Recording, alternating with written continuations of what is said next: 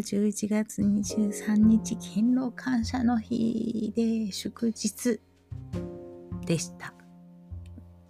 世の中は。えー、ものすごく日中は暖かくてですね、本当にもう11月23日にこれっていうぐらい本当に暖か暖かかったんですけどね。まあ朝、朝晩はね、冷えますけれども、えー、それのおかげでね、本当に紅葉が綺麗らしくてですね、えー、今が本当に見どこ、見頃っていう風に言ってました。えー、亀岡保津川下り、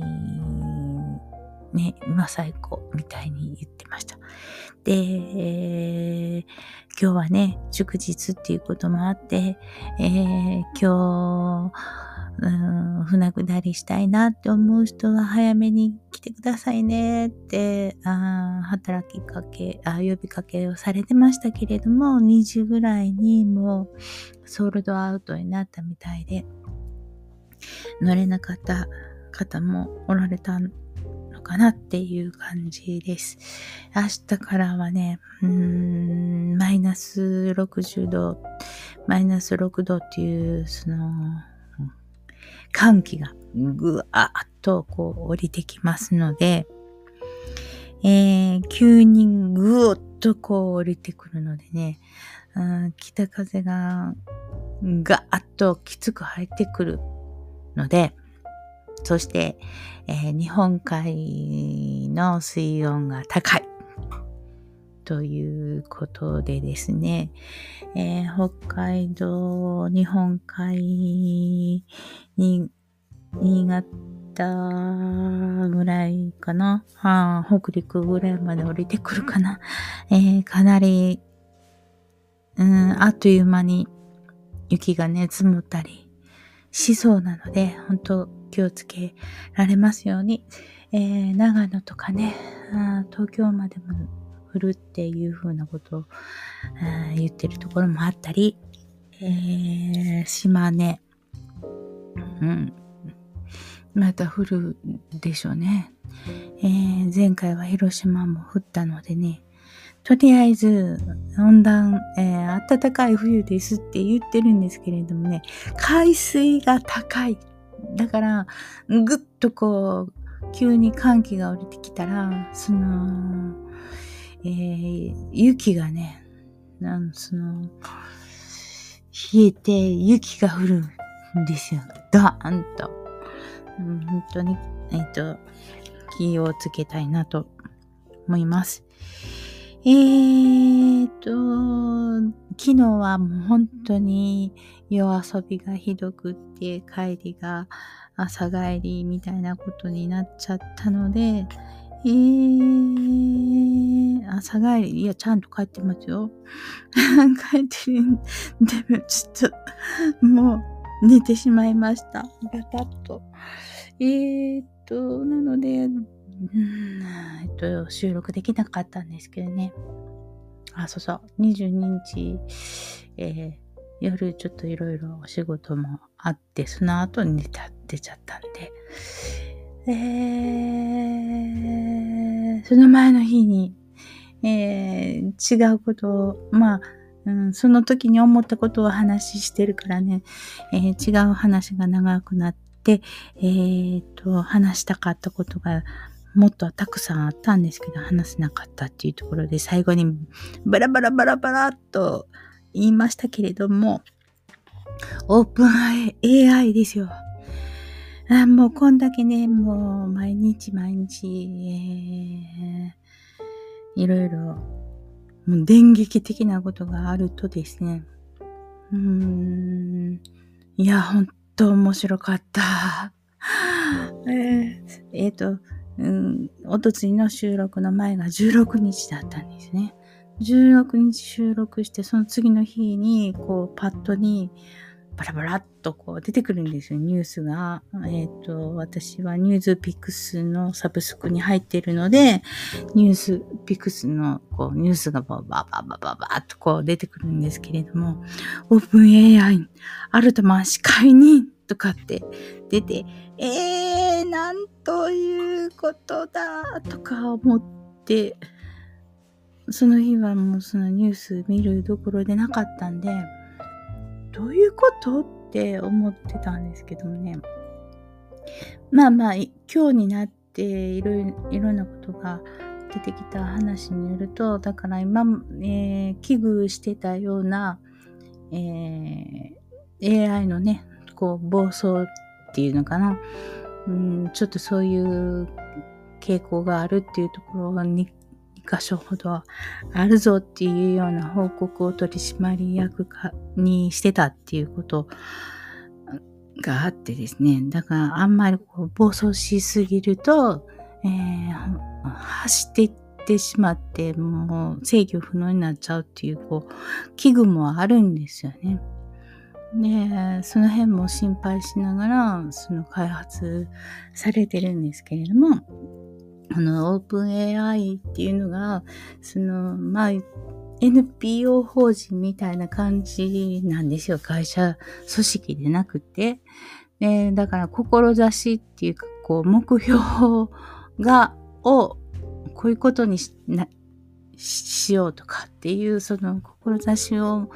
のもとに、その投資家がお金を出して、こう運営されていってるわけですよね。毎日、まあ毎日っていうかもう1分、1秒ずつにもものすごいお金がかかってるわけで、その、取締役の人たちも、その、志っていうことだけを考えてられないわけですね。実相は、この3次元の、この現、えー、現実的に起こってるわけで、そこにはお金がこう発生してるわけ。そのお金のところと、その思いとっていうところの、あの、ことですよね、結局。えー、会社で、会社だったら取り、あの、代表取締役っていうのがいて、えー、っと、その取締役たちと、あの、うん、その、まあ、志っていうのはあるけれども、その企業として、そこのお金を生み出していかないと、えー、この一般社会から、えー、すごい会社だっていうことを思ってもらえないから、どうしてもその利益を追求していくっていう方を先になるでしょ？この辺の開発で、まあ製品はできるとなったら、もうその辺で、こう、今、この時点でも出してみようか、みたいな感じで利益を生み出していかないといけないから、製品を出すわけじゃないですか。でも、えーだからその利益追求型企業と、えっ、ー、と、まあ、志っていうか、あこのオープン AI というのは NPO 法人みたいな形で進んでいるので、その、なんていうの差っていうのかな。だからこの、えー、時代がこう移り変わる、この本当に過渡期のこの、えー、過渡期のこの現状劇っていうのを見ているようで、もう、毎日、すごかった。毎日楽しかった。それもこのたった2、4、5日間で、こんなに劇的にゴロゴロと変わるのかっていう感じ。17日に 取締役会でアルトマン氏が、えー、っと、イリア・サスキーバー共同創業者に、お前はクビだとかって 言われるわけ。で、えー、マイクロソフトのさあの CEO のナデラさんも、え、聞いてないよ、そんな話とかっていうことになって、もうこう、あっけに取られた状態で なんか、漫画に書けそうですよね。えって、何その話っていうようなことじゃないですか。もう、アルトマンさんがオープン AI の代表じゃなくなるっていう、その、え、これからチャット GP じゃどうなのっていう、もう、まずそこの疑問じゃないですか。そこにものすごく投資してる人たちがたくさんいるわけなのに、これで一気に落ちるなんてそんなのありえないって私もすぐ思ってみんなもそうやって同じようにね思っておられるだでしょう。うん。だからもう猛反発ですよ。その投資家たちが。何って、どういうことだって、こう、大騒ぎになるわけ。で、19日には、えー、サムとブロックマンさんをマイクロソフト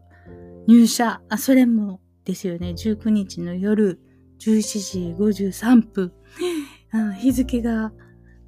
変わるぞっていう、その、ちょっと前にですよね、そのナデラさんが、もうみんなが予想もしなかったようなウルトラ C を する、ウルトラ C をするわけ。マイクロソフト入社って。もう、昨日、解任って言って、あ、もうクビになる、なったって思ったそのと、1日後にマイクロソフト2人入社って発表するってすごいよね。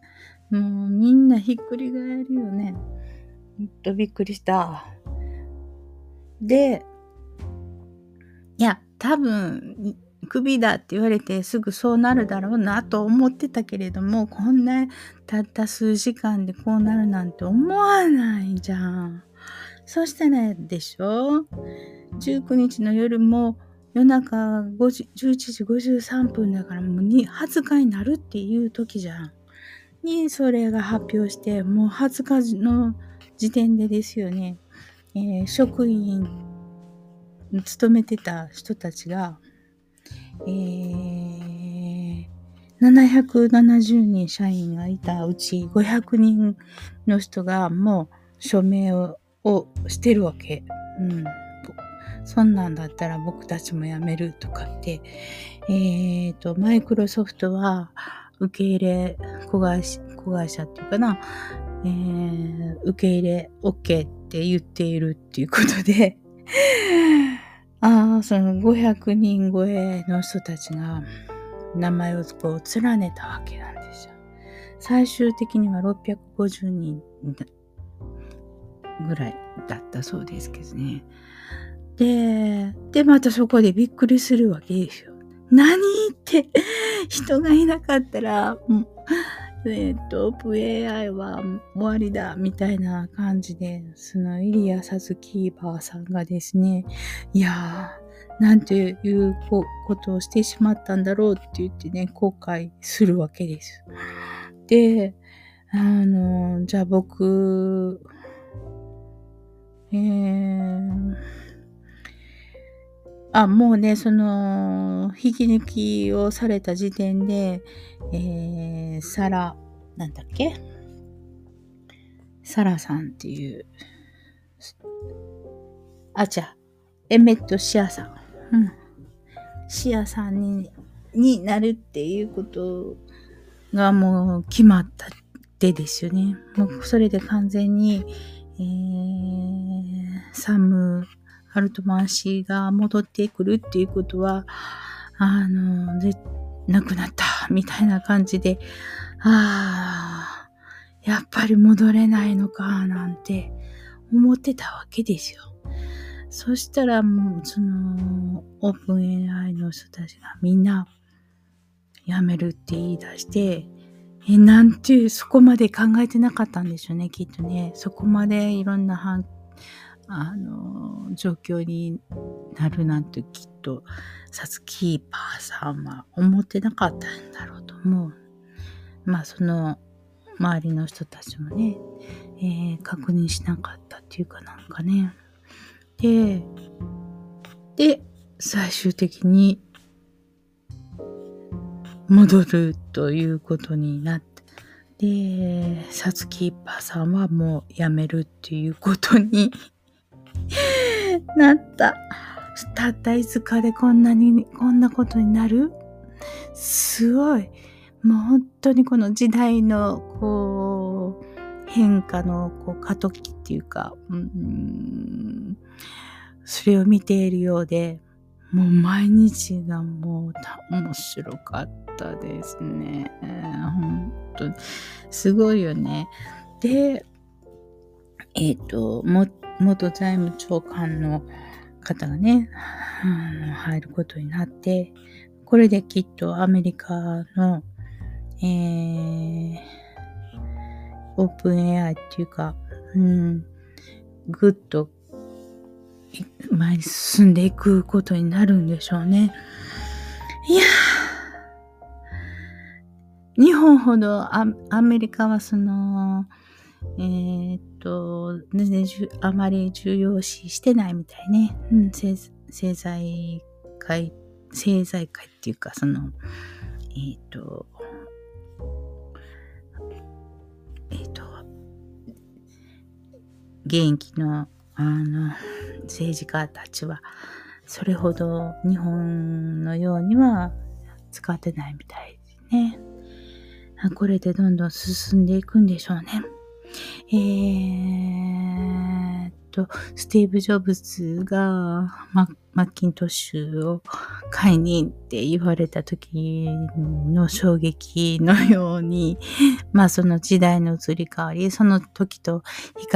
較するのは全然違うよ、みたいな、あの、お話も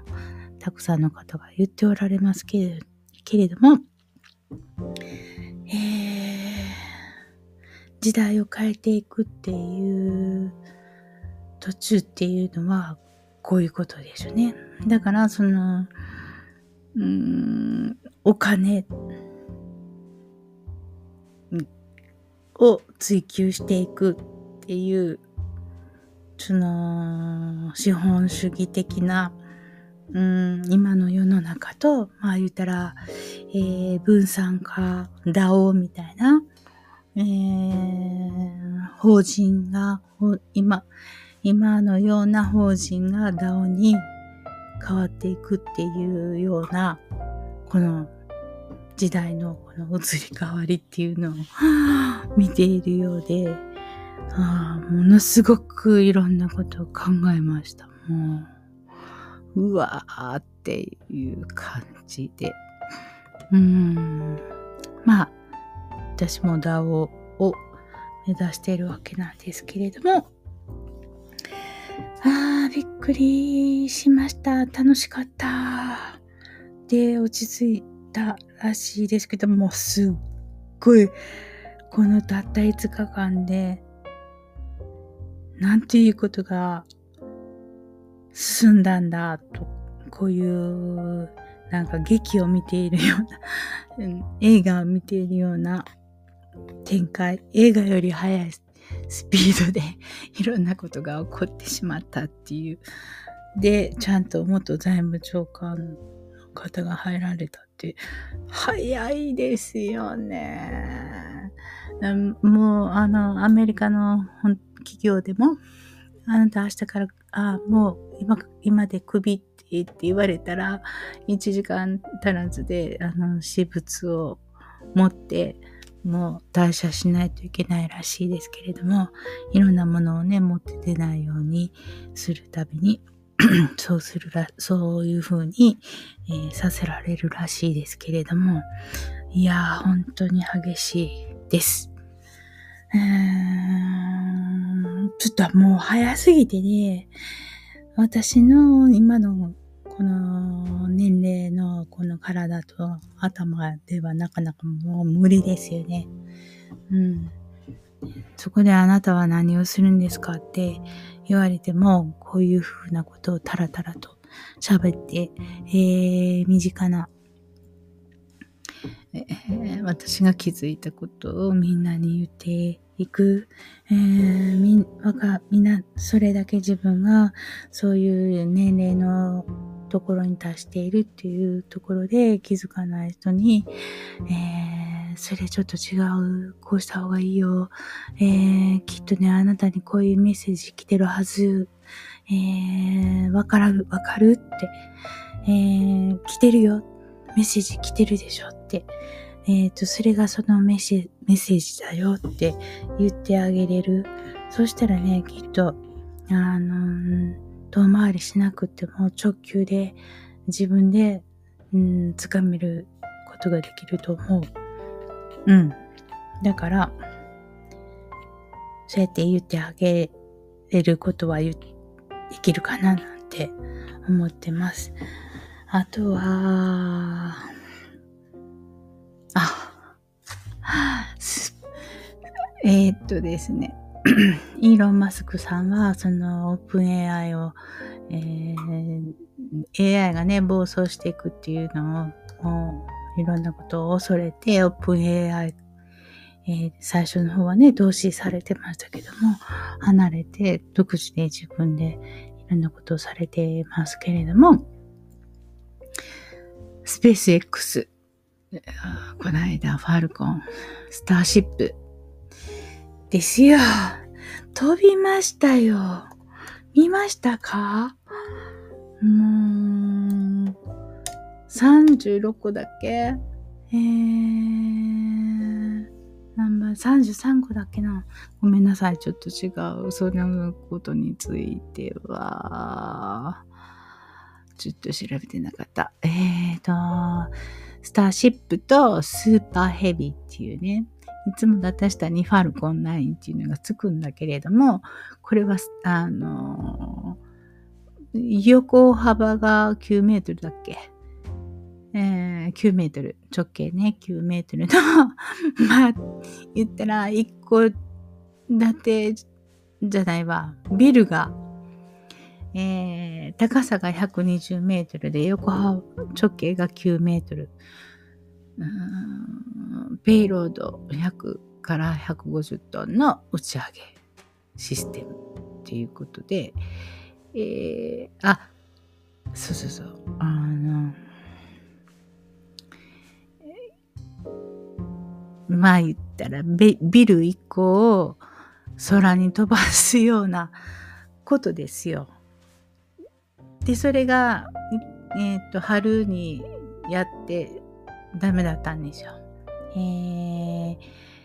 全部4月かな？あの、その、下のね、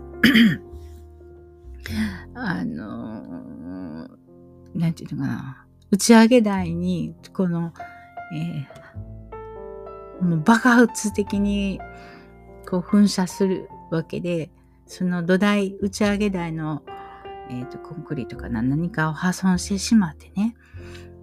えー、と、6つぐらい、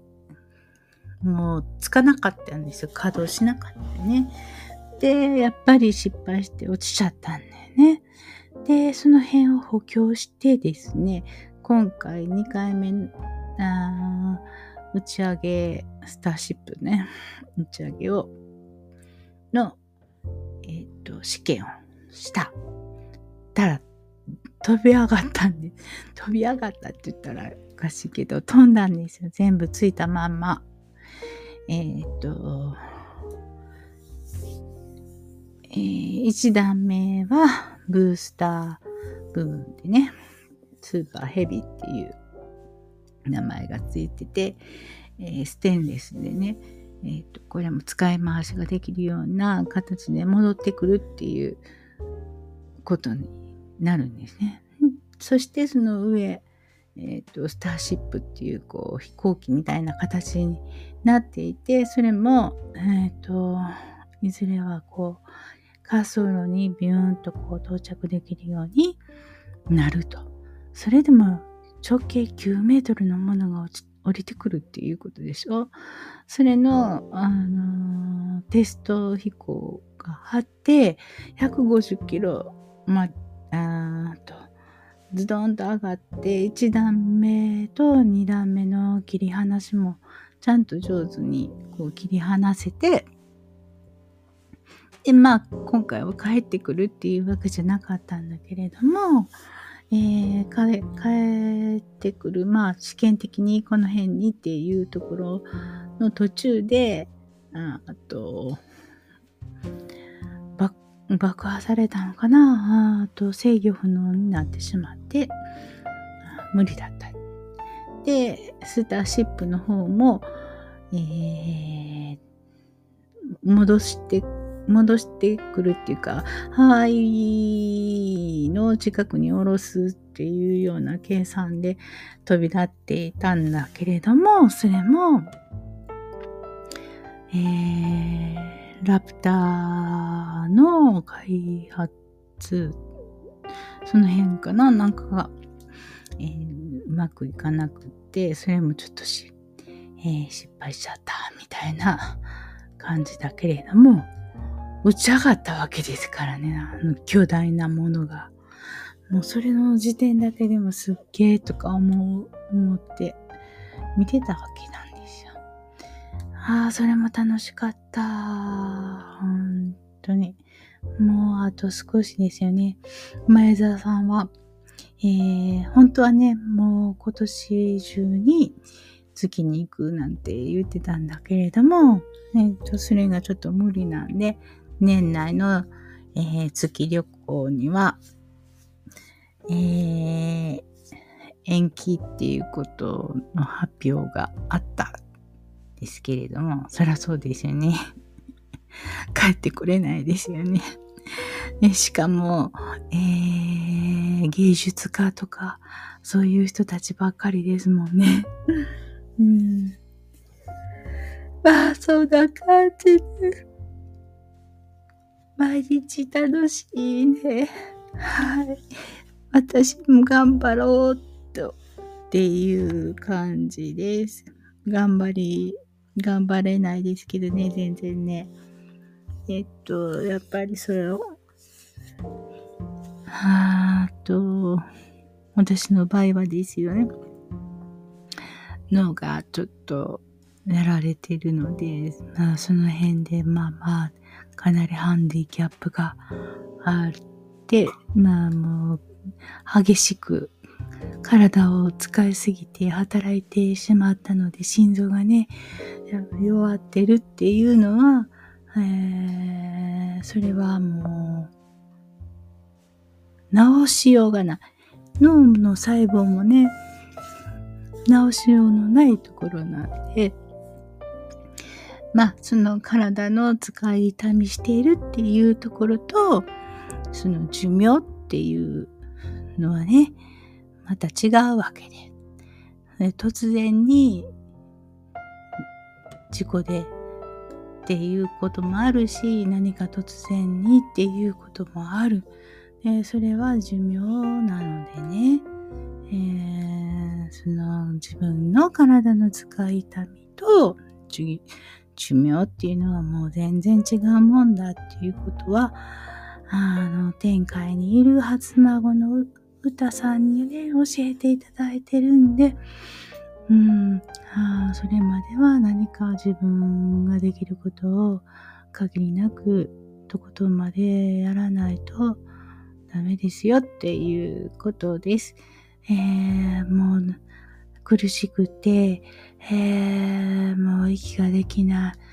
いような状況にすぐなりますけれども、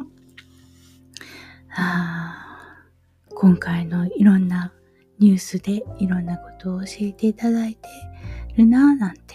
思ってます。あと、たくさんの友達がいるからね、もう私にはありがたい話です。えー、お孫ちゃんたちにも、ばあばは幸せよって言われてるので、幸せです。じゃ、おやすみなさーい